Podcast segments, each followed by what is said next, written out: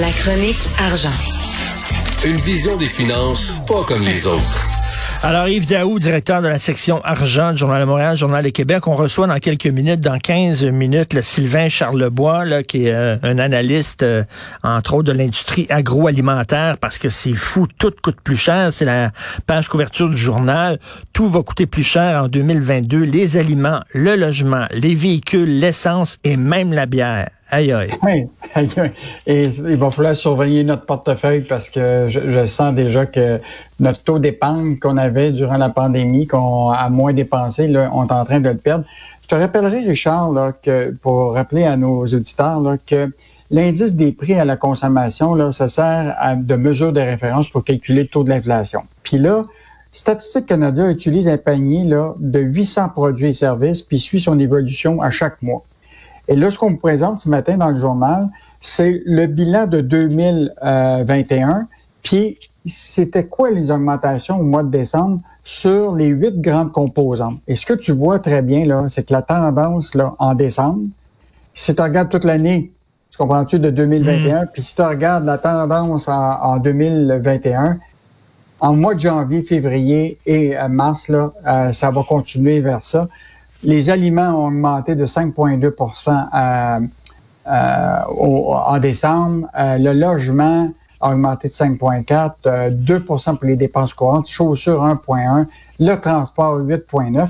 Mais Richard, si tu vas dans les sous-composants de chacun de ces éléments-là, écoute, tu découvres des choses encore plus incroyables. Écoute, actuellement, là, si je te prends évidemment l'essence, on en a déjà parlé, là. Écoute, d'une année à l'autre, l'augmentation était de 33% euh, Si tu prends tout ce qui est euh, euh, l'électroménager, c'est incroyable, c'est du 16% euh, les lave-vaisselle, etc.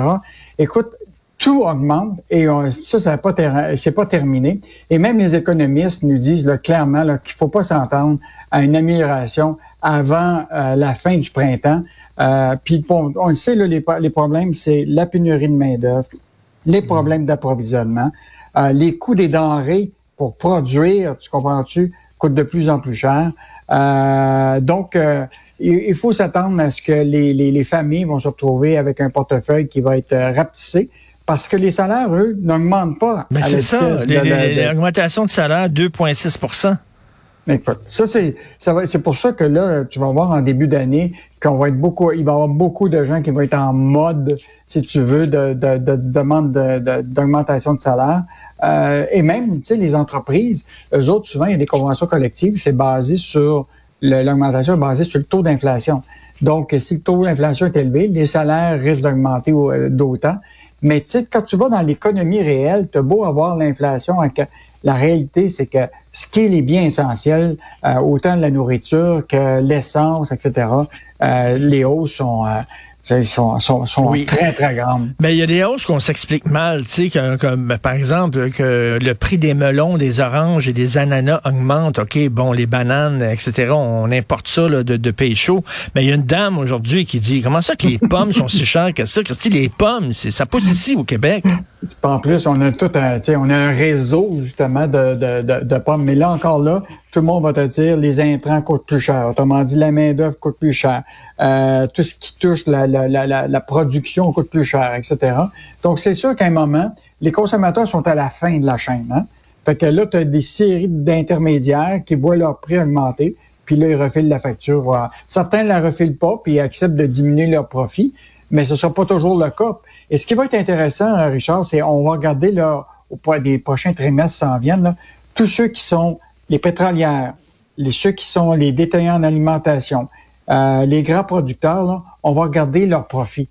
Moi, je suis mhm. certain que les détaillants en alimentation, là, eux autres, là, ils ont vraiment profité de cette situation-là parce qu'ils se sont retrouvés avec beaucoup de gens qui ont dépensé en alimentation alors que les prix euh, étaient relativement élevés. Donc ça, ça va être à surveiller, les profits de ceux qui ont profité de la pandémie là, au prochain trimestre.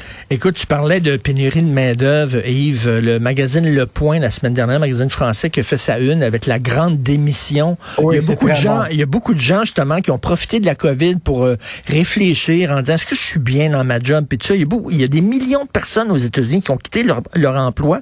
C'est ce qu'on appelle en anglais des shit jobs, là, tu sais, mm-hmm. des jobs plates, mal payés, puis tout ça. Il y a des gens qui ont quitté ces jobs-là. On va se retrouver avec des secteurs là où il y a presque plus personne qui va vouloir travailler dans ces secteurs-là.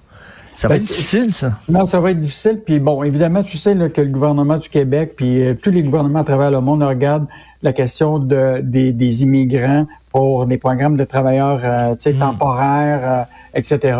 Et, déjà, on avait ça dans le secteur de l'agroalimentaire. Là, déjà, le gouvernement du Québec a ouvert la possibilité que tous les secteurs de l'industrie du Québec puisse le faire, puis d'augmenter de 10 à 20 de la main-d'œuvre qui peut venir de travailleurs étrangers. Euh, donc, euh, les entreprises là, vont devoir continuer. Hein. Ils sont en affaires, ils doivent faire des profits, ils doivent euh, et donc ils n'auront pas le choix de faire face à, à cette situation-là, d'utiliser des travailleurs étrangers pour euh, si les Québécois sont pas prêts à faire cette job. -là. La chronique de Michel aujourd'hui revient sur le texte dont on se parlait, excellent texte hier dans, le journal. Vraiment, mm. là, euh, Hydro-Québec, il y a plein de projets. Il y a des gens qui ont des projets, ils ont besoin d'électricité. Hydro-Québec dit, wow, wow, wow, attends une minute, là. Euh, on mettait le frein un peu là-dessus parce que nous autres, notre électricité, on veut surtout la vendre aux États-Unis, aux Américains. Et Michel revient là-dessus en disant, ça n'a pas de maudit bon sens. En fait, le journal rapportait qu'il y a une lettre qui a été envoyée à des gens qui ont des gros projets industriels au Québec, euh, qui nécessitent un approvisionnement de 50 mégawatts de puissance. Puis là, ce que demande Hydro-Québec, c'est de réduire leurs attentes. Euh, et donc, Michel, il dit ça aucun bon sens. Est-ce qu'on va favoriser, tu comprends-tu, l'exportation d'électricité versus euh, des projets industriels qui sont importants au Québec. Euh, et donc, il dit, il y a quatre raisons qui, que le gouvernement devrait d'abord favoriser les projets ici, parce que les ventes d'électricité aux grands clients industriels rapportent près de 10% en taxes, comprends-tu? Ce hmm. qui n'est pas le cas avec les exportations hors Québec. Hmm. Bon. Deuxième, les clients industriels font travailler les Québécois. Hein? ce qui génère des centaines et des centaines de millions de recettes en impôts par cotisation qui payent pour nos services publics. Puis les clients industriels ici là, rapportent évidemment des recettes fiscales, euh, des ben profits, euh, ce qui n'est pas le cas des exportations. Puis le prix de l'électricité vendue aux industriels est quasi similaire au prix de l'électricité exportée. Donc, Michel, je dis, écoute, si on veut être maître chez nous, il vaut mieux utiliser nos ressources hydroélectriques pour favoriser des projets industriels au Québec avant l'exportation.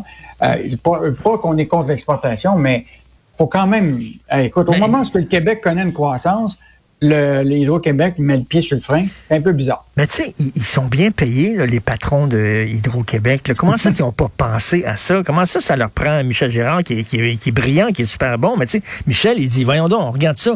Ça tient pas. On, se tire dans le pied. On devrait, au contraire, privilégier des projets du Québec plutôt qu'exporter notre électricité. Eux autres, ils n'ont pas pensé à ça. Ils n'ont pas calculé ça, eux au Québec. Écoute, on a, en, 1900, en 2015, on n'a pas vu la pyramide inversée pour hmm. euh, la démographie. Puis là, on voit pas que l'Hydro-Québec, on le savait qu'il y aurait de la croissance. Là, on le voit, les projets industriels partent, les, les, usines commencent à, on, on produit, la, la, la COVID n'a pas arrêté toute l'activité industrielle du Québec. Là. Et là, il faut se préparer. Il va y avoir une relance à un moment. Là. La COVID, là, ça va devenir quelque chose qui va fait partie de la vie à un moment. Puis, euh, et donc, euh, je pense qu'Hydro-Québec là, euh, va devoir vraiment... J'ai hâte de voir ce que va, va dire François Legault sur cette question. Et tu parlais hier justement de ce, cet homme d'affaires de Montréal qui est emprisonné aux États-Unis parce qu'il fait affaire avec l'Iran. Puis bon, il, y a, y a, y a, en fait une interdiction là, et il est emprisonné aux États-Unis. Sauf ses employés, les autres, ben ils veulent être payés. Ben ça, c'est l'entreprise montréalaise. On a fait un, grand dossier là-dessus euh, dans le journal. Euh, Avi Life Lab, dont l'ex-président est arrêté l'été dernier aux États-Unis, euh, a plus de 4,3 millions de dettes. Puis il y a une ordonnance de faillite qui a été rendue là, dans, sur cette compagnie-là. Or, euh, ce qui est intéressant, c'est qu'on était voir les, les, les, travailleurs. Et là, les travailleurs, eux autres, c'est incroyable, là, sont pas du tout payés. Euh, et donc, euh, ils commencent à, ils s'inquiétaient déjà là. Euh, ils ont été remerciés au mois dernier, quelques semaines après, avant l'arrestation. Et donc, depuis, depuis le 1er juillet, c'est sa femme, à Cafrani, qui est aux commandes, mais euh, les, employés, habillables, leur doit 5 000 en salaire, indemnité et vacances non payées. Donc, euh, c'est une histoire qui est vraiment pas drôle pour cette, cette entreprise-là.